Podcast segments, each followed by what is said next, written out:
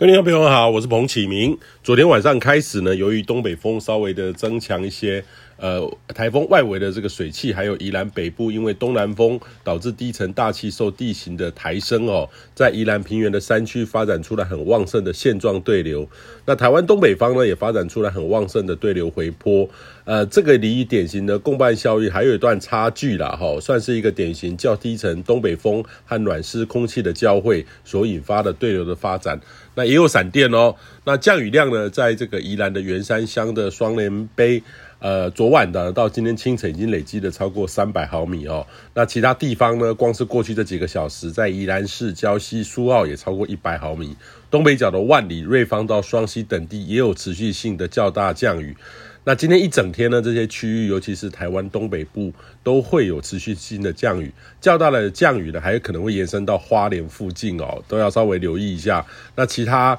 呃地方呢，则不受到一些影响。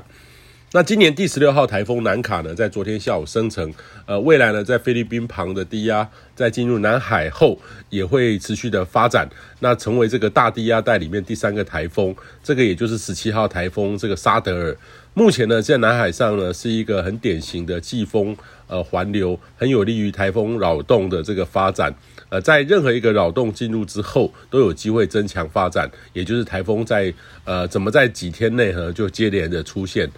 那这几个台风对台湾都没有直接的影响，但是外围的水汽配合上北边很稳定的高压势力的东北风，会让北部、东北部到东半部会有持续性的降雨。那预计今天呢会延续昨天的发展的对流，相当的明显。明后天周三、周四稍微的缓和，但是周五开始又有水汽的到周末哦。那北部、东北部到东半部持续是不稳定的天气形态。但是这些呢，到新竹苗栗以南就相对晴朗很多，都还是稳定的天气形态。大致上呢，未来一两周都还是典型东北风的形态。呃，北边的高压势力非常的稳固，但是西太平洋呢，呃，似乎有较多扰动发展的机会。那今年呢，是否还有较多补充台湾的雨量，就要看未来这一两周了。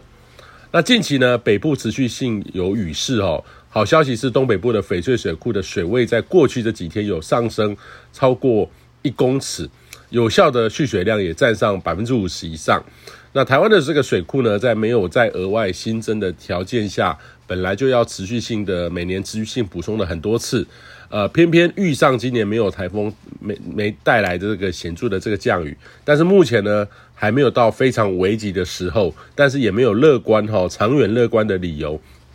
要很谨慎的面对，有时候大众恐慌的心态呢，反而让水资源会更加严峻。所以建议你呢，及早养成省水的习惯哈，比平时多注意一些，一天能省下一些不该浪费的水，每个人一天省下几公斤，累积起来就很可观。